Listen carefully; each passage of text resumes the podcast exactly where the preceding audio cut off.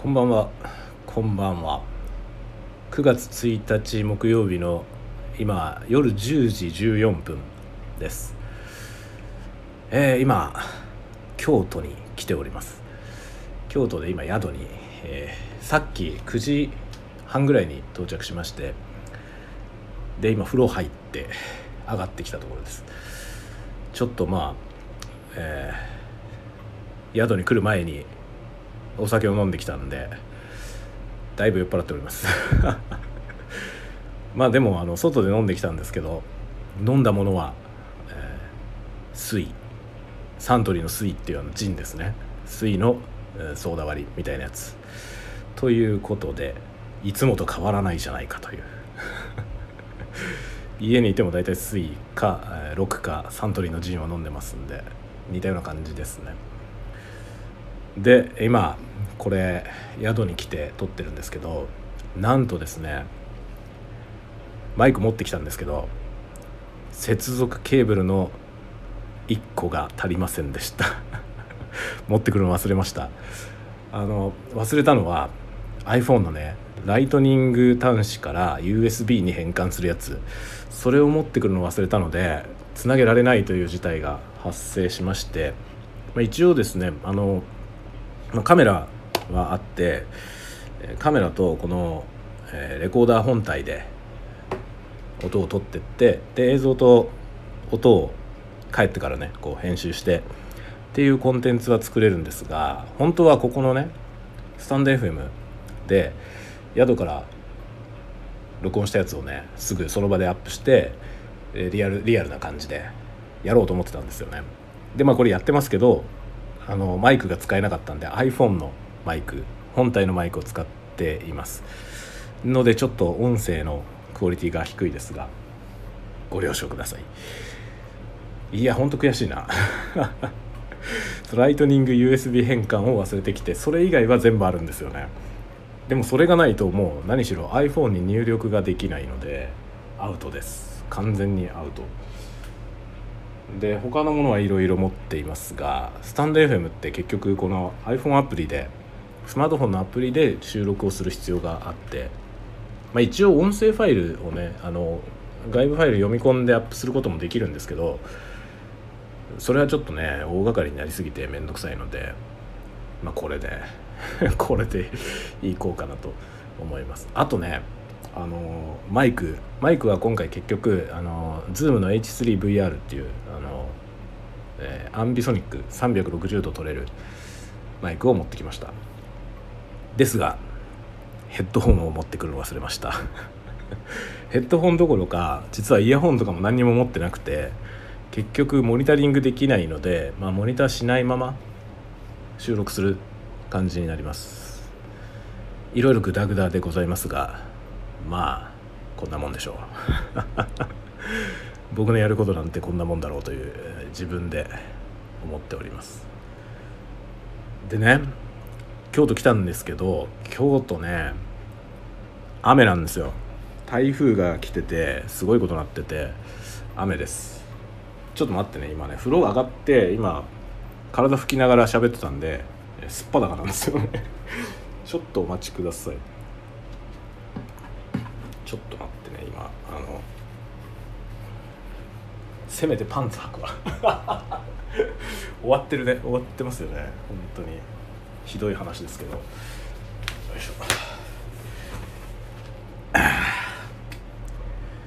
想定外の生々しさでお届けしております。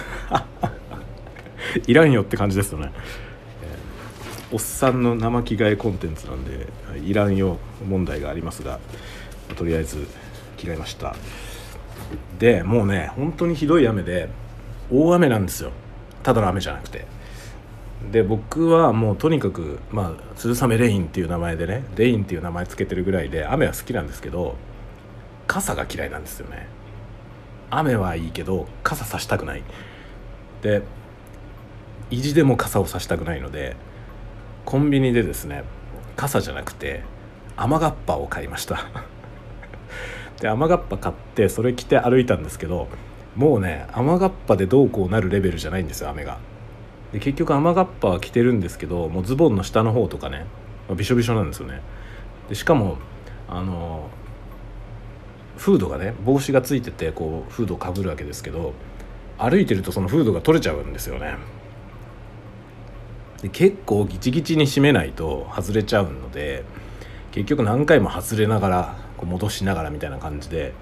でしかも雨がっぱってこうこもるのでな、まあ、そりゃそうですよね。防水になってるから結局通気性が悪いんですよね。でこもるからでしかも今日京都は30度以上あって暑いんですよ。僕は普段北海道に住んでるんで30度って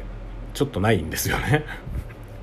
なので汗かいて結局その雨がっぱ来て雨を防いだのに汗でびしょびしょになるっていうパターンで。で雨がっぱを脱いだらね中もびしょ濡れみたいな状態でこれ結局 雨がっぱも着ないで、まあ、とにあえずとにかく濡れたまま歩いた方が良かったんじゃないのぐらいの濡れ方になりました。自分からの汗でびしょびしょになりました。で今宿に戻ってきたんですけどもうカバンがびっしょ濡れでで一応カバンにねあのスコッチガード防水撥水スプレーみたいなやつかけてあったんですけどもうそんなもん関係ないレベルでびしょ濡れになってでしかもですね意外と中まで染みていて中に入っていた者たちに結構被害が及びました。という感じで。で一応ねあのマイク H3VR のマイク持ってきたんですけどあの僕ねオーディオテクニカのヘッドホンのポーチみたいなやつあのフェイクレザーのねポーチみたいのがついてるんですけどそのヘッドホンのポーチに入れてきたんですよ。これが大正解でこのおかげでマイク自体はほとんど濡れてませんでした。でカメラはちょっと濡れましたけど、まあ、このカメラはあの防滴防塵防滴のカメラなので割と大丈夫。多少濡れたぐらいではどうこうなりません。ということでなんとかなりました。ひどいことになっております。なんかね思ってたのとだいぶ違う事態になってます。びしょ濡れすぎるし困りました。で宿に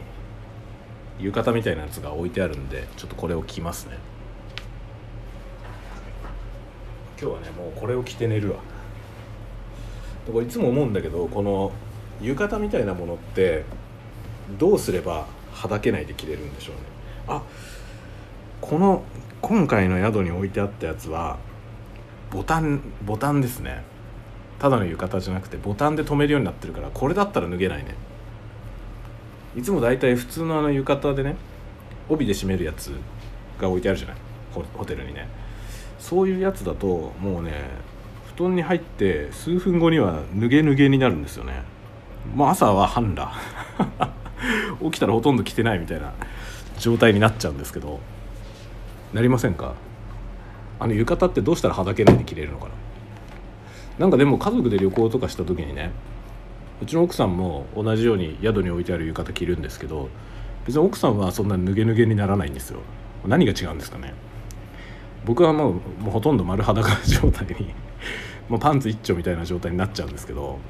なんでなんだろうね。これ僕はあの普通の浴衣をちゃんと上手に着れるようになりたいと常々思っております。で今回泊まってる宿があのとても綺麗な宿ではあるんですけどアメニティ類が一切ないです。なんか最近そういうとこ増えてきててあの必要なものだけロビーで渡しますねとかあのフロントでね渡しますねみたいになってるとこ多いんですけど今回の宿はそれもないんですよ。全部何もないから持参しろって書いてありました。で部屋にねあの電気ポットが置いてあるんですけど普通なんかここにねティーバッグとか置いてあるじゃない大体部屋にティーバッグとかコーヒーインスタントコーヒーとかなんか置いてあるじゃない？その12回分。1泊につき1回分ずつぐらい置いてあるじゃない？何にもない。電気ポットは置いてあるんですよ。電気ポット置いてあるからお湯は沸かせるけどそのお湯でなんかするやつも一切ないです。何にも本当に何にもない。こんな初めてですねこんなのも。最近ねそのアメニティは本当に必要に応じてっていうところはねもういくつか泊まったところそういうところありましたけど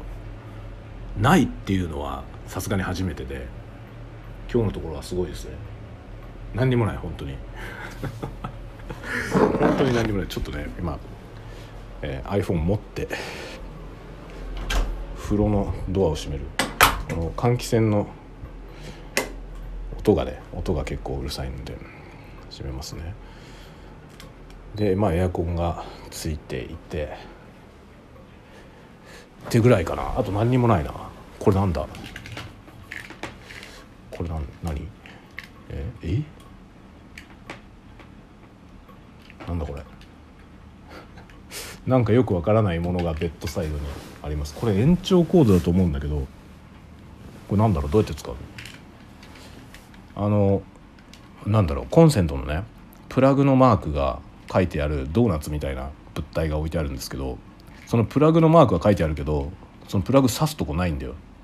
あこれかこれ挿せるのか。あなるほど。挿せるとこあったわ。パッと見全然わかんないけど挿せるとこがある。このなんかドーナツ型のこれはあれですね延長コード。それがベッドサイドにかかってる。ちょっと面白いね。これ初めて見たなこんなの。あと部屋。部屋はまあオーソドックスな感じですね。広さはね4畳半ぐらいかな。わりかし狭めですね。でエアコンついててテレビがついててテレビは壁壁掛けみたいな感じになってます。まあこれ多分部屋後であのカメラで撮影しつつちょっと ASMR 動画みたいなのを一応撮ります。撮るけどちょっとね想定してたほど面白くないと思う。あの部屋に何もないから。何もないからしょうがないけどね、まあ、今回あの完全に会社に任せて会社に取ってもらった宿なんでそんな感じですね。でこの間ねちょっとこの、まあ、今回のいろいろ生産とかをするにあたって、まあ、会社で、まあ、会社で生産してもらったんですけどそのかかった金額をね会社に聞いたんですよ。めちゃくちゃ安かったです。びっくりしました。びっくりしました。往復の航空券とこの宿泊2泊今回2泊するんですけど2泊の宿泊がセットでそんな安いの？っていう値段でした。なんか驚異的な値段だったんでさすがですね。なんか安いのを探してくることにかなり長けていると思われます。すごいね。僕自分でやると本当にあんまりねそのやより安いものを探すみたいなことあんまりしなくて面倒くさいから。しなくてあの、まあ、基本僕は飛行機乗る時はエアドゥ道民の翼エアドゥを使うんですけどだからもうなんか値段とか比較しないんですよね。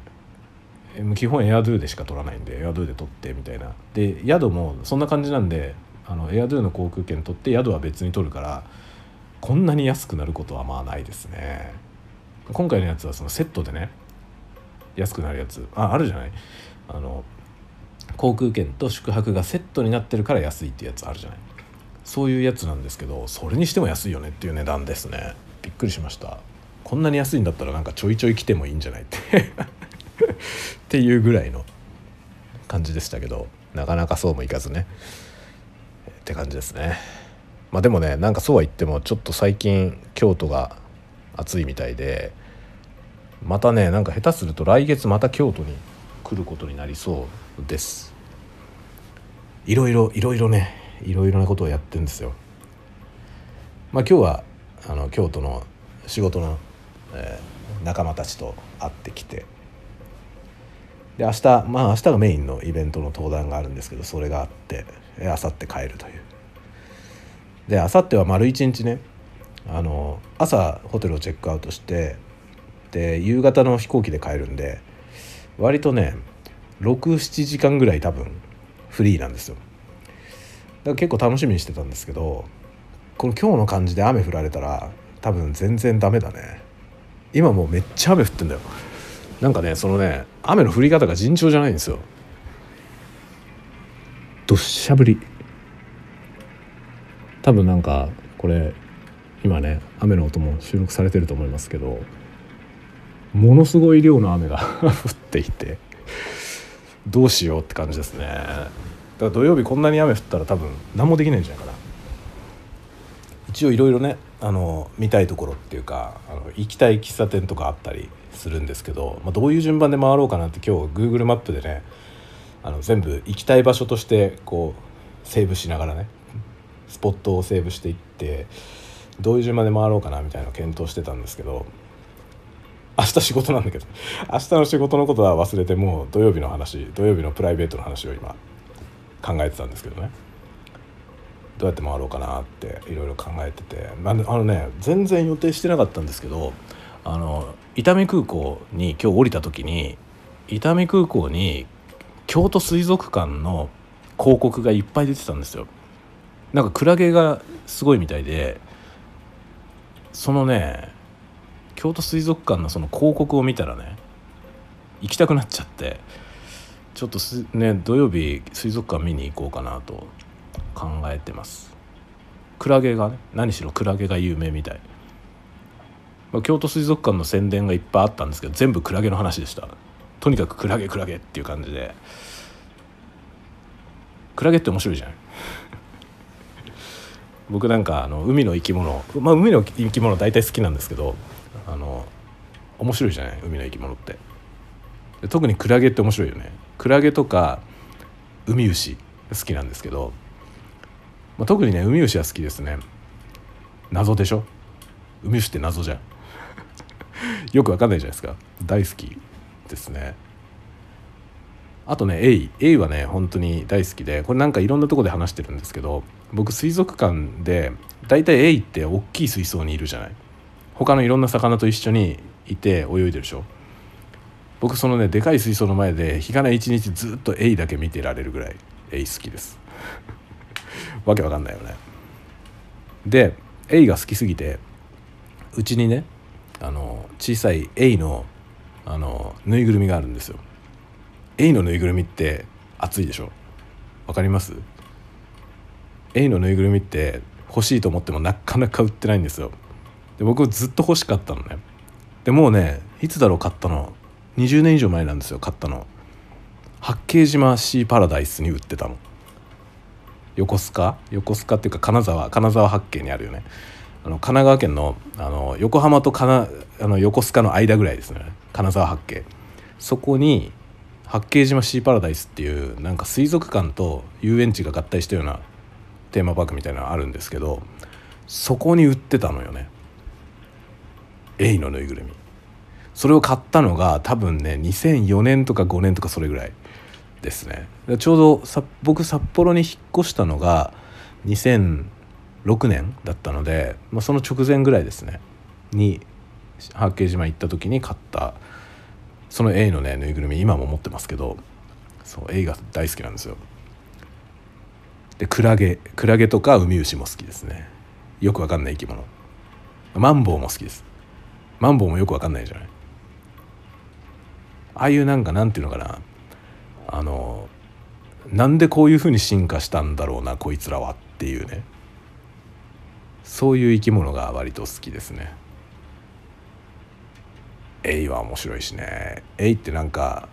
空飛んでるみたいじゃない？海の中泳いでて。あれがね本当に好きで。エイは一番飽きないですね。見ててもね。本当になんか葛西臨海公園とかね巨大な水族館ありますけどあの葛西の臨海公園で僕あのマグロのねでかい水槽あるじゃない？あそこの前でずっとエイばっかり見て ずっとエイばっかり見ていますね。で全然飽きないです。だから小樽のね小樽水族館とかにも行きましたけど小樽水族館行った時も一応子供連れてね一通り全部見て全部見終わってあの一番でかい回遊水槽のところで僕はずっと絵を見てるんですよね。っていう感じ。なんだろうね。本当になんでそんなにエイが好きなのか自分でもよく分かんないですけどエイは大好きですね、まあ、だからあさってちょっとね時間時間はあるんですよ。時間はあるから京都水族館見に行こうかなと思ってます、まあ、どっちみち雨降ったらね何もできないしいや本当はね金閣寺も見に行きたいなと思ってたんですよ。僕実は多分金閣寺見たことないんだよな。もうね多分多分見たことないっていう時点でいろいろおかしいんですけどあのねもう記憶がよく分かんないんですよね。あの京都に前僕多分前回京都に来たのが中学校の修学旅行なんですよ。だから15歳の時だから30年前。でその時何を見たのかあんまり覚えてないんですけど清水寺と二条城は覚えてるのね。覚えてるんですけど金閣に行ったかどうかの記憶が定かじゃないんですよ。修学旅行の時ねでも金閣ってさあまりにも有名だから写真は見たことあるじゃない？多分みんな見たことありますよね金閣の写真で京都に行ったことなければ金閣寺見たことないって多分わかるんですけど一回だけ京都に行ったことがあってでもいろんなその京都の名所はみんな写真で知っててってなるとね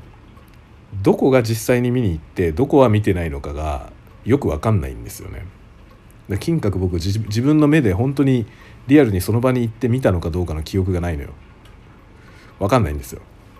まあ、調べれば多分分かるけどねあの僕の行ってた高校のその修学旅行の日程でね金閣に行ったかどうかは多分調べられるんだけどでも自分の記憶がもう捏造されててよく分かんないです なのでで今泊まってるところが割と金閣寺そんな遠くないんですよねなのでちょっと金閣にね見に行こうかなと思ったんだけど雨降ってたらねちょっとしとしと雨降ってるぐらいだったら全然行けるし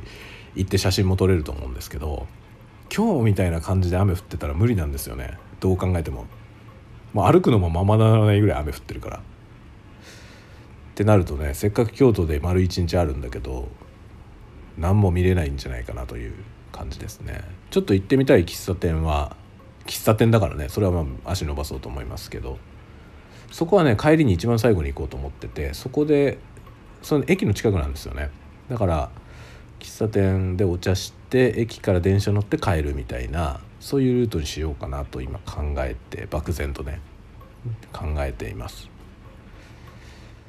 で京都水族館見に行けば多分京都駅の近くだから京都駅も見れると思うんだよね。でも京都駅も行ったことないんですよ。京都駅が出てくる映画は作ったんだけど 前に。あのアニメーションのねアニメーションの映画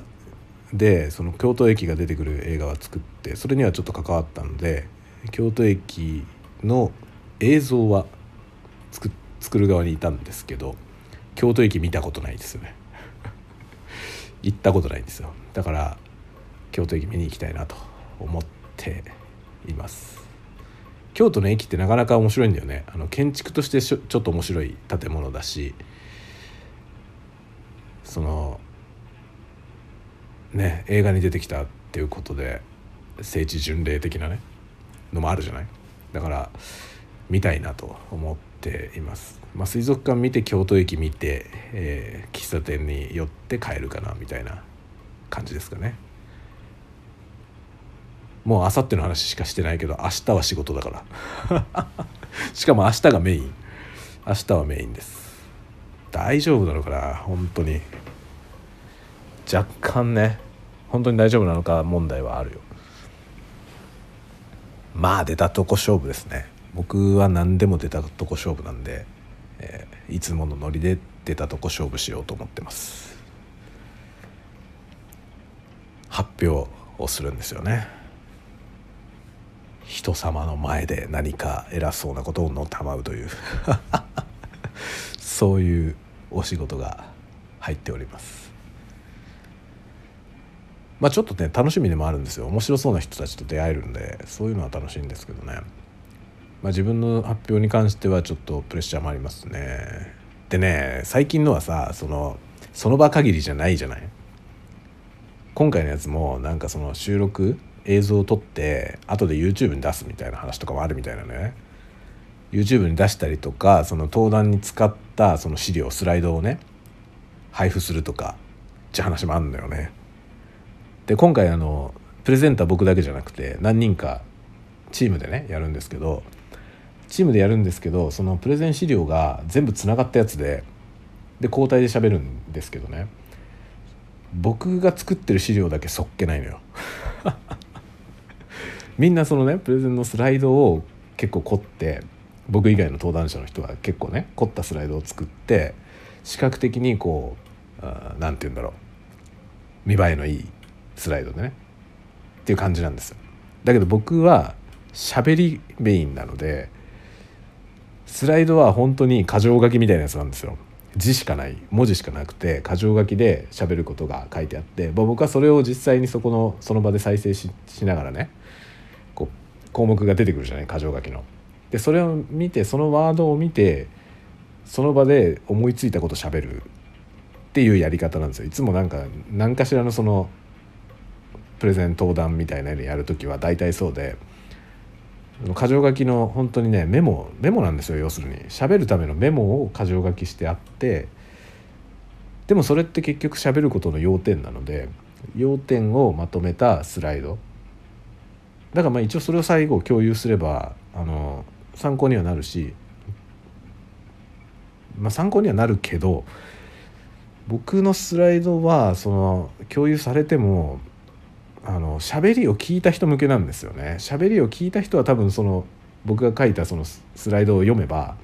思い出すと思うんですよね。あこのこの項目でこんなこと喋ってたなって。多分その記憶を引っ張り出すためのメモとして使えると思うんですけどその本番の登壇を見てない人がそのスライドだけ見てもよく分かんないと思うんだよね。もう結局そのスライドに書いてないことのがメインなんで。っていうねそういうスライドなんですよ。僕のところだけ。で僕しか発表しないで僕のスライドがそういうので一貫してればいいんだけどもう前後の部分がねちゃんとしてるからいやなんかこいつのだけ寒いなってなんないといいなって ちょっと思ったりしてます。そこはね喋りでカバー。適当にいろんなこと喋ってカバーする感じですね。っていうようなね明日そういうのがあるんですよ。まあいろいろプレッシャーがねあるし緊張もすると思うんだけど今のところ全然そういう感じはなくてもう水族館のことばっかり考えてる。水族館行ってなんかクラゲ見たいなみたいな。ていうかクラゲ見る話は全然なかったんだけど伊丹空港にやたらそれが貼ってあったからね。ええー、と思ってクラゲの水族館あんのと思ってね。ちょっとそれだったら見たいなと思っちゃいましたね。いや本当はもうねなんか金閣とかね見に行ったり。あとね本当はその京都付近でね誰かに会えたらいいなと思ったんですよ。ネットで知り合った方とかね。そういう方の誰かに会えたらいいなと思ったんですけど今回全然会える人がいませんでした。結局会える人全然いなかったんで本当に土曜日はちょろちょろっと観光して夕方帰るみたいなそれだけっていう感じの土曜日になりそうです。いやそんなところでございますね。結局でもこれねどうしよう。これさ僕今これ喋ってますけどね。あのまあマイクが使えない問題もあると同時にまあ、その USB 変換がない時点でいろいろあれなんですけどあのヘッドホンも持ってきてないから僕これ収録したやつがどんな音質なのかも確認することもできないんだよな。一応ねこの音声で再生してスピーカーで聞くことはできるけどそもそも iPhone のスピーカーってあんまり音が良くないからこれで聞いてもねよくわかんないからね音質って感じですね。今回はだから本当に音質も多分良くないし、えーって感じです。が 申し訳ないんですけど本当はちゃんとしたクオリティのやつを出先からやりたかったんですよね。USB の変換持ってくるの忘れたからアウトですね。でね買いに行く時間もないのよね今回。現地調達でもいいんだけどさ例えば何かどっか電気屋があればね京都でねそこに行って買ってくればいい話なんですけど明日がね本当に丸一日動けないのよ。明日本当ね全然自由時間がないんですよ。だから朝一からもう移動して朝も本当ね集合時間が7時とかの話なんですよね。で夜多分帰ってくるのは9時10時みたいな感じでちょっと店に寄れないんですよね。で結局もう明日の夜過ぎちゃったらあと帰るだけなんでねもう現地でその USB 調達してもねもう収録もできないし今回は本当に失敗しました。めったに めったに出てこないのでねこのアウトドアコンテンツを。アウトドアっつっても家から出てるだけで屋根の下ですけどね。やろうと思ったのにね失敗しましたね。まあそんなもんです。僕のやることなんてそんなもんです。まあそんな感じで今日も出先ですが元気にやっております。あ今回ねカメラは一応持ってきましたよ。持ってきて一応あの今日仕事の人たちと合流するまではいろいろスナップとか撮って歩いてました。で今ねこの泊まってる場所がすごくいいんですよあの何ていうのかな大通りの、まあ、結構大きな通り片側2車線ずつの大きな通りの1本裏みたいなとこなんですけどそのね1本裏がもうめちゃくちゃいい感じに古い街並みなんですよね。で全部どの道路も一方通行でそのね本当に車1台分の幅ぐらいしかないんですよ道路が。すごい狭い道路で。でその道路の狭い道路の両サイドに結構古い建物がねいっぱいあるんですよ。でその古い建物結構民家だったりするみたいなんですけどいい感じの街並みなんですよねとても。だからスナップ撮ったら絶対楽しいと思うんですけどいかんせんスナップを撮れるような状態じゃないんですよ雨が降りすぎてて。今日だからねここに来るまでの間ずっとね裏道を歩いてたんですけどその裏道歩きながらねいや写真撮りたいな撮りたいなと思ってでももうぐぐしゃぶりだからさ土砂降りどころの騒ぎじゃないぐらいもうものすごい量の雨が降っててとてもじゃないけどカメラ出してどうこうするような感じじゃないのよね。防水防滴だけどね僕が持ってきたカメラは一応防水防滴ですけど防滴でもこれはちょっと防げないよねっていう雨なのよ。もうなんかあの潜水 潜水用のダイバー用のカメラみたいなさあのカメラにハウジングつけて海の中撮るようなやつあるじゃない？ああいうのが必要なぐらいの雨。だからねちょっと生活防水レベルのものではちょっと怖いぐらいですね。みたいなね。この雨さえなければいいんだけどな。あまあ雨は降っててもいいけどちょっと降りすぎなんだよな。もうちょっとあの穏やかな雨であればね。街並みの写真が撮れるんですけど、まあ、土曜日ねちょっと小降りになってくれればいいなと思うんですけどね。でもねあの天気予報？天気予報というかなんだろうあの、うん、天気予報だね。見るとさ台風来てんだよな。台風来ててまあでも一応ね台風は来てるけどあの僕が帰る飛行機は多分大丈夫だと思うんですよね。僕が帰るの3日なんでまだ大丈夫だと思うんですよ。4日とか5日だったら帰れない可能性あるね。とかとかそういう感じなんだよな。いやーほんと写真が惜しいんだよな撮りたいんだけど。れちょっと待ってね。今ねホテルの w i f i に、まあ、iPhone はね今 w i f i につないでやってるんですけどこのサーフェス持ってきたんでこれもね今ホテルの w i f i につないでみようと思ってやってみるところ。あのね今このサーフェス僕今普段家でも使ってるやつですけどなんかね家の w i f i でちゃんとつながんないんですよ。W i f i にはつながるんだけどインターネットにつながんないって変な状態になってて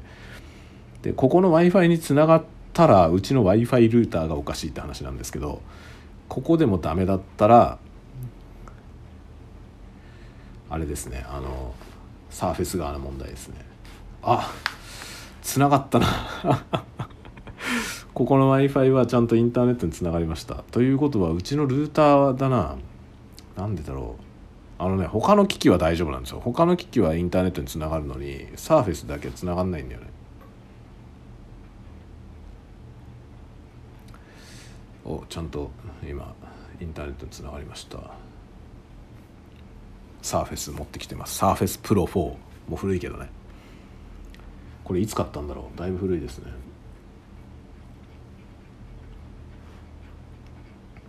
これスタンド FM さスタンド FM もさこの PC でも録音できたらいいのにね。PC のさスタンド FM のサイトでこのアプリみたいなことができたらいいんだけどなと思うんですけどできないんだよね。あのスマートフォンアプリからの操作が基本ですね。なんかあれだよね。ゾアとかでも音声コンテンツができるみたいな話あったんでゾアになんか作ろうかな。出先から。ゾアの音声のところに音声だけの ASMR やろうかな。あでもそうだよね。あのマイクをつなぐ ケーブル持ってくるの忘れたからできないわ。ほんとダメだな。一番重要なもの忘れてきたっていうね、まあ、僕割とこういう感じなんですよね。肝心な時に肝心なものを忘れてくるんだよな。ダメですよね。いかんなと。いかんなと思うけど毎回こんな感じです。ダメだろって感じだよねであそうそう今日ねちょっとね話あるんですけどあのね前にちょっとこのスタンド FM でも喋りましたけどあの青春社青春社さんという出版社個人の方が始めたちっちゃい出版社があるんですけど、まあ、僕もそこのあの雑誌文芸誌「青春」っていう文芸誌に小説を載せてもらったりしたことがあるんですけどそこのあの代表の神谷さん神谷京介さんという方が書いた小説をですね朗読するっていう企画「未来の言葉」っていう小説のね朗読企画っていうのを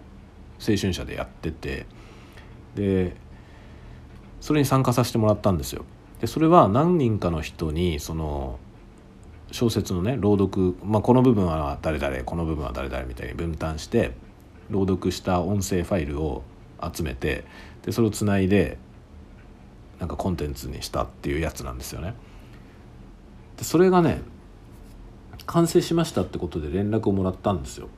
でもらったのと青春社のツイッターで編集完了っていうのがツイートされてんですがこれの出来上がったやつの URL って公開されてないのかな？まだこれあれなのかな？公開されてないのかな？ちょっとね分かんないんですけど僕にはねリンクが送られてきてるんですよ。リンク送られてきてるんですけどこのリンクが一般に公開されてるやつなのかそれとも限定公開なのかが今ちょっと分かんないな。これもしかして限定公開なのかな、まあ、公式からね告知されたら僕もリツイートしようと思ってますが公式のツイッターでまだこれね多分やられてないと思うんですよ。ので、えー、一応できてはいますよってぐらいの 告知にしときます。あの興味のある方は是非僕のツイッターをチェックしててください。多分公式で公式のツイッターがツイートしたらリツイートします。もしくはあの青春社のツイッターをフォローしたりとかっていうのもいいと思います。であの朗読を5人で5人で朗読してます。分担してね。で僕はその1人その中の1人をやりましたんでちょっと楽しんでもらえたら嬉しいなと思ってます。第1章をね丸々やったのかな？っていう感じですね。今度なんか続きもまだねだからあの元の小説のね未来の言葉」っていう小説のごく一部しかまだ朗読のコンテンツになってないんですけどなんか次もやっていくって、えー、話らしいので。で僕はまあ次のやつも、まあ、ぜひやるんだったら誘ってほしいですっていうあの表明はしましたので、また参加させてもらえるんじゃないかなと思ってます。こういうの面白いですね。なんかね本当に小説っていうものもねコンテンツのコンテンツとしての在り方っていうのが、まあ、次第に変化していってる、まあ、今多分過渡期だと思いますけどそんな気がしますね。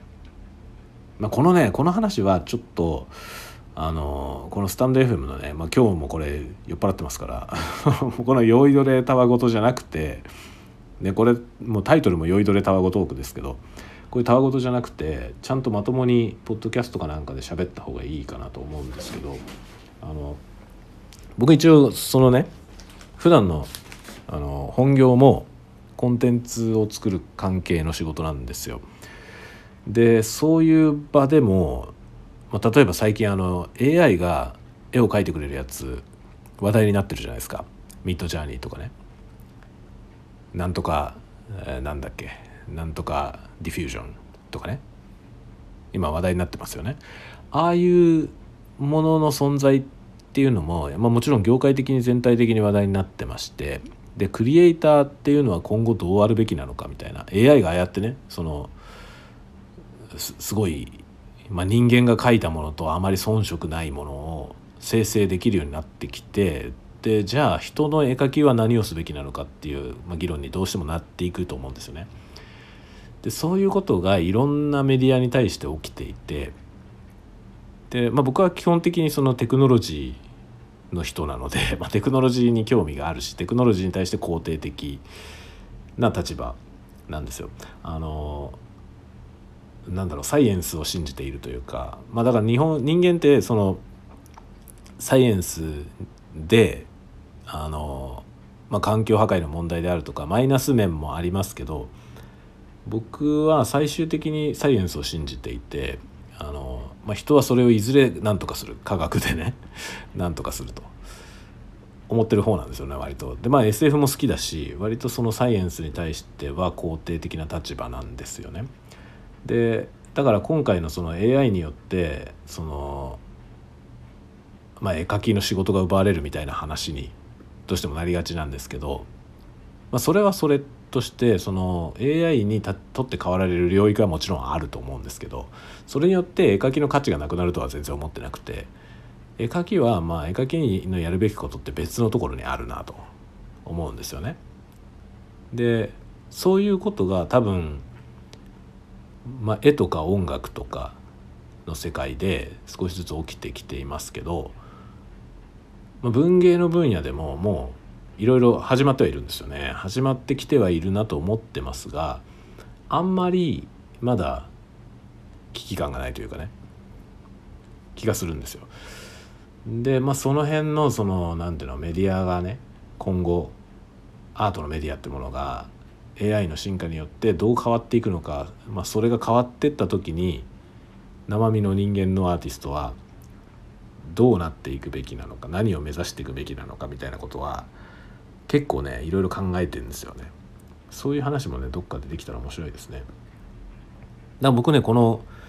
小説をね小説としてまあ本として出版されているんですけどその本として出版したそのあの小説に対してこういう音声コンテンツ後で作ってきてっていうこの何て言うのかな展開多面展開というか、まあ、メディアミックスじゃないですけどそういう感じのことって、まあ、今後ねどんどん広がっていくと思うしその特にその個人クリエイターみたいな人が柔軟にそういうことをやっていくとあの強いんじゃないかなと思うんですよ。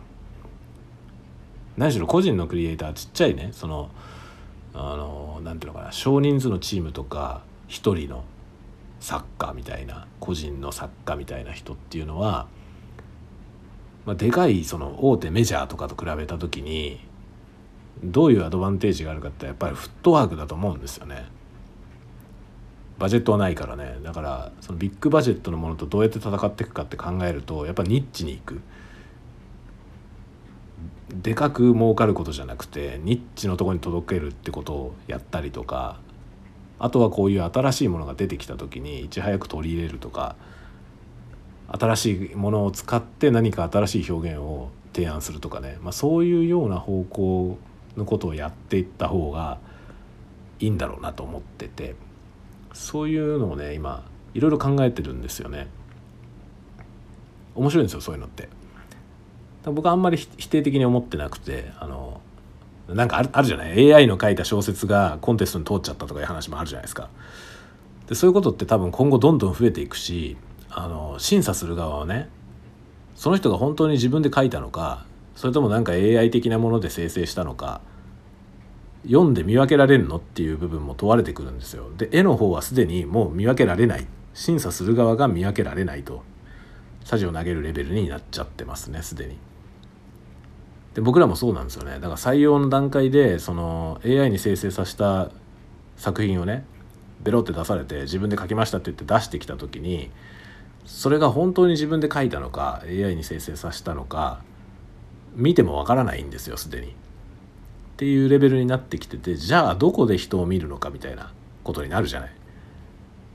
でそれを考えていくと結局生身のアーティストの価値ってどこにあるの？っていうことにつながってくると思うのでそこはねなんか面白いんですよね今。だからそこにいち早くアンテナを張って対応してった人たちが生き残っていくんじゃないかなっていう気はしてますね。まあ、だから文芸分野は本当にそこら辺全部遅れてるのであのメジャーシーンがめちゃくちゃ遅れてるのでそこはね本当にインディーの出番というかインディーが戦える部分だと思いますね。だから今ちっちゃい出版社このね青春社もそうですけど、まあ、経営的には結構苦しいみたいですけど一番可能性があると思うんですよね。てかちっちゃくないとできないことがいっぱいあってだからそのメジャーと戦うんじゃなくてそうじゃないフットワークの部分でね新しいことやっていくっていうのが結構重要なんじゃないかなと考えてますね。なんか急に真面目な話になったね。タワゴトークじゃないところでやるって言ったのに今なんか適当に喋ってるからこういうことになったけどね。そうそうまあこれこういう話はねちょっと場を改めてあのちゃんと話したいなっていうは思っていますまあ、半ば、まあ、僕これ今プライベートでね完全にプライベートで適当な話をしてますけどまあ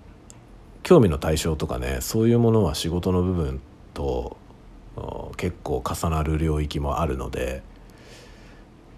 まあね常日頃からそんなこと考えてはいるという感じですね。まあ、自分も一アーティストというかまあアーティスト僕は自分はね自分でアーティストだとはあんまり思ってないけどあのまあものづくりの人ではあるかなとは思いますけどね。でもアートっていうのはおこがましいなと思うのよ。自分でね。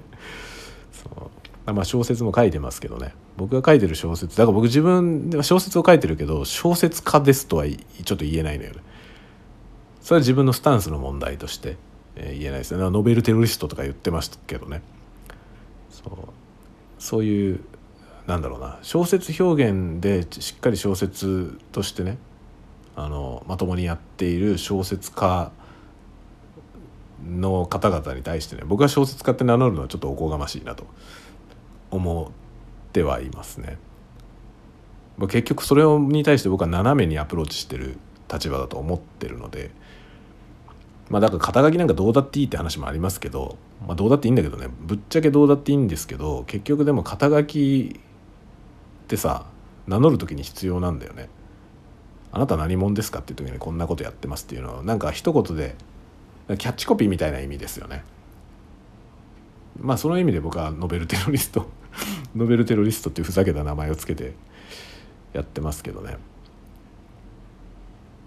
まあでもねあんまり免罪符にもしたくないのよね小説家って名乗ってないからこんなんでもいいでしょみたいなその免罪符にはしたくないんですけどかといって堂々と真正面から小説家ですって言えるもの書いてんのって言われてもいやちょっとそれは自信ないなっていうのもあってみたいなね。まあ、結局それで中途半端なことをね 中途半端な位置づけで中途半端なものをやってるような感じになりがちなんですけどね。まあでもそうね。まあ中途半端お前のやってることは中途半端だと言われたらグーのでも出ないというかまあその通りですとしか言えないんだけど。だけど中途半端な気持ちでやってるわけではないんだよね。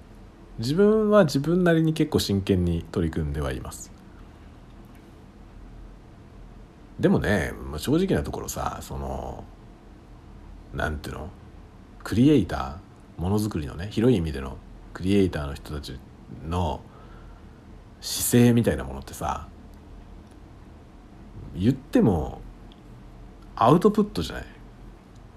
最終的にはね。何をアウトプットしてるかっていうところなんですよね。結局のところ。だからどんなに真剣にやってても出来上がってるもんが中途半端だったらあいつは中途半端だなって評価されちゃうし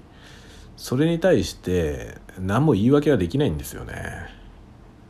まあ、中途半端かもしれないけど一生懸命やってるよとは言えるけど一生懸命やってたりまっすぐな気持ちでやってたとしてもできてるもんが中途半端ってやっぱ中途半端なんですよね。という評価しかされないのよ。でそれはもう致し方ないというかさそそういうものしか出せてない自分をにもうねあの甘んじるしかないというかさ、まあ、しょうがないですよね。悔しかったらちゃんとしたもの作れっていう話にしかなんないからね。まあでもそうだよね。クリエイティブはさもう本当に結果結果が命だよね、まあ、結果だけを評価すればいいとは思ってないんですよ。僕はね。僕は思ってないけどでも結果だけで評価される世界だよなっていうのは理解してる。もうそれはね何しろ僕はもう社会に出てからずっとクリエイティブバタでやってるのでねもうだってまあ、社会に出てからっていうか僕はなんかうやむやな感じで社会に出たから 学生からグラデーション的なままなんかいつの間にか社会人になってたみたいな感じなんで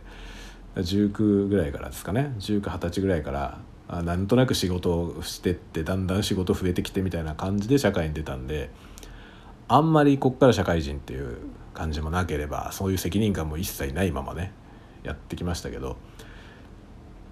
まあねひどい末端のね、まあ、何しろ僕は前に「ユニゾン」っていう作品に書きましたけど結構末端のクリエイターの実情をかいあれに書いたんですけどもっとああいう感じのあれよりもっとひどいようなところにいたので偉そうなこと言っててもねクリエイターとか偉そうなこと言っててもなんかああいううさんくさいもんでしょっていう世界から来てるのでね。まあそういう意味ではねなんかプロセスじゃなくて結果しか見られないっていうのはもう痛いほどよく知っている。つもりではあります。頑張ったかどうかなんかどうでもいいんですよね結局のところ。何を出したのかそれだけ、まあ、シビアなようだけどこれまあまそれが現実ですね。だ結局のところ僕はいろいろ言い訳をしてますけどそのツイッターとかでもね。ニッチだけどまあ読まれないけどこうねあのちゃんと表現としては追って書いてるとか言ってるけど、まあ、だけどだけど読まれてねえよなって言われたら終わりなのよね。読まれてないしあの作ってる小説がねコンテストとかにも出してますけど何しろ結果を出してないですよね。何しろグランドプライズは一回も取ったことないんですよ。奨励賞みたいなのはもらったけど、まあ、結局それは一回も取ってないし、まあ、ノートのコンテストとかでも僕ノートのコンテストなんてかすったこともないよ。あの個人の人がやってるやつではね賞もらいましたけど結局公式のやつでは一回もかすったことないしその公式に紹介されたこともないんですよ。全く評価されたことないんですよノートでは。そんなやつが何言っててもねお前でも結局何も評価されてねえじゃんって言われたらそれまでなのよね。結局だからそういう領域でやっぱりね何を言ってても全部言い訳だよね。そうっていう感じですよねまあ究極的にはねものづくりは本当にアウトプットでしか評価されないしアウトプットが評価されないものを作ってるならそれまでというそういうシビアな世界ではあるね。結局この世界でなんかこのご飯食べていこうと思うと本当に泥臭いことなんだよね。もちろんそれはさスーパーアーティストになって売れ売れまくったりすれば全然違いますよ。全然違うし結構こう大きい顔もできるけどね。で僕なんかベテランっちゃベテランですよね。そのもう45歳ですから僕45歳ずっとクリエイターやってきてるんであの長いですよね。キャリアとしては。だけどその何も結果を出してないから本当に。そうするとね別にキャリアがあるだけで何にも偉そうなことはないし。だからあんまりねまあ、小説もね書き始めて5年ぐらいかな。小説書いてますけど何も分かんないもんね。何しろ結果を出してないからね。っていう世界ですね。一生懸命頑張ってるはいるけどね。でやっぱりなんか他の人がやってないことに挑戦しようとは思ってるしね。で独自のなんかこうテーマ性とかね。っていうもんでやろうという意識はあるのよ。だからそういう高い意識を持ってやってるつもりではあるけどだけど結果は出てないよねっていうことですね。まあそういうそういう世界ですよね。それがね今後結果が出てないっていうその結果っていうものの尺度が変わってくると思う。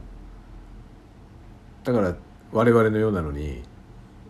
価値が出てくると思うんですよ。それはもちろんビッグバジェットのところと全然違うフィールドですからまた比べ物にはなんないですよ。比べ物にはならないんだけどそれと比べなくていい領域ができてくると思うんですよね。で次第にできつつあるよね今。だそれが多分あのザッカーバーグの言ってるクリエイターエコノミーっていうのとちょっと違うと思うんですけど彼の目指してるものはもうちょっと大きい世界なんだけど僕はそれとは違う形でクリエイターエコノミーが回るような気がしてて、まあ、それには今のテクノロジーの進化、まあ、テクノロジーの進化によっていろいろなものが淘汰されるっていうのは要素はあるんですよもちろん。あるんだけどそれによってもたらされる新しい可能性みたいなものもあってそっち側にうまいこといけばなんかね幸せな形でやっていけるクリエイター増えるんじゃないかなっていう気はしてますね。ただ一方で僕は本業の方がちゃんとでかいプロダクションを動かさなきゃいけない 領域もあってそっちはメジャー級のことをやって利益を出さなきゃいけないのでそれを考えるとねなんか利益を出さなきゃいけない状態で大きい会社をねちゃんと回すみたいなそういうなんて言うんだろうな経済的なねことをちゃんと考えなきゃいけない世界よりもクリエイティブとしての純度はなんかニッチの個人クリエイターの方がどんどんなんていうのかな深くなっていく進化していく気がするんですよね。進化もしていくし進化もしていくと思う。そしたらそっちの方が面白いんじゃないって気はするよね。っていうねまあ両輪なんですよ結局なんかだから僕は今趣味ではめっちゃニッチなことをやってますけど一方で仕事の方はあのあんまりニッチじゃなくてちゃんと利益を出すっていうね。利益を出すためにはやっぱりさその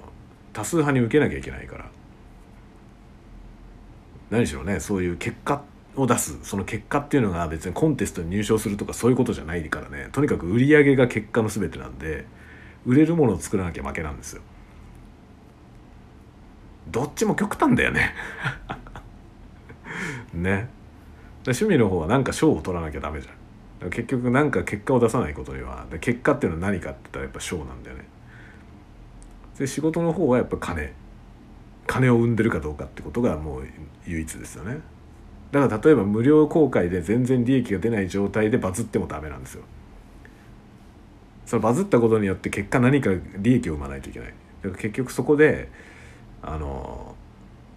別のものを売るとかねができないと結局話題だけ作ってそれで終わってもダメなんですよ。やっぱそこを金につなげないと成功にならないので難しいですよね。どっち向きに転んでも難しい。とかいうねことですね。まあ饒舌に今日はなんか適当なこと喋ってますけど適当なこと喋ってると言いつつ後半30分ぐらいはあの割とリアルな話。僕が結構真剣にやってることの領域の話になっちゃったよね。不本意ながら。もっとふざけた話をするはずだったのにちょっと真面目な話になっちゃいました後半。ただまあこの辺は本当になんかちゃんとテーマを決めてね今日はタワゴトークで酔いどれでドロドロ喋ってますけどこのテーマで今日は喋るよとか決めてしっかりそこだけ掘り下げて喋った方がいいような内容かなとは思いますね。そこは割とちゃんとやってんのよ。ちゃんとやってる領域のことだからちゃんと話した方がいいかなとちょっと思う。という感じで今日の今夜の「酔いどれたわごトーク」は京都からお送りしております。京都からちゃんとした機材がない中 iPhone1 台でお送りしております。まあ逆の意味で言えば iPhone1 台でこのくらいのクオリティでスタンド FM はできるので iPhone1 台で始められますよ。決して音は良くないけどだけど聞けないほど悪くもないでしょ。これ十分ですよ。これぐらいで十分配信始められるので、まあ、是非音声配信ね皆さんやってみてほしいなと思います。で僕のこれを聞いて音声配信始めたよとかいう人いたらもしいたらですよ。是非教えてください。知らせてください。聞きに行きます。はい。というわけで1時間。過ぎましたんでもう1時間も喋ってんのかもうね。どうなってるんでしょうね。まあ暇だからね。今出先だから。ね家族もいないしさ。家族は今家だから僕一人で今日はねホテルに泊まってるので。まだだって11時14分。そうだよね。10時14分から喋り始めたから。ね。早い時間ですよまだ。悠々と。過ごしております。飲み物が水しかないんだよな。ちょっと調達しに行こうと思います。どっかに自販機ぐらいはあるだろうさすがに。お茶のティーバッグもないからな。ちょっとね買いに行ってきますね。ではでは皆さん。楽しんでいただけたでしょうか？京都からの酔いどれたわごトークこの辺で終わりたいと思います。ではおやすみなさい。おやすみなさい。おやすみなさい。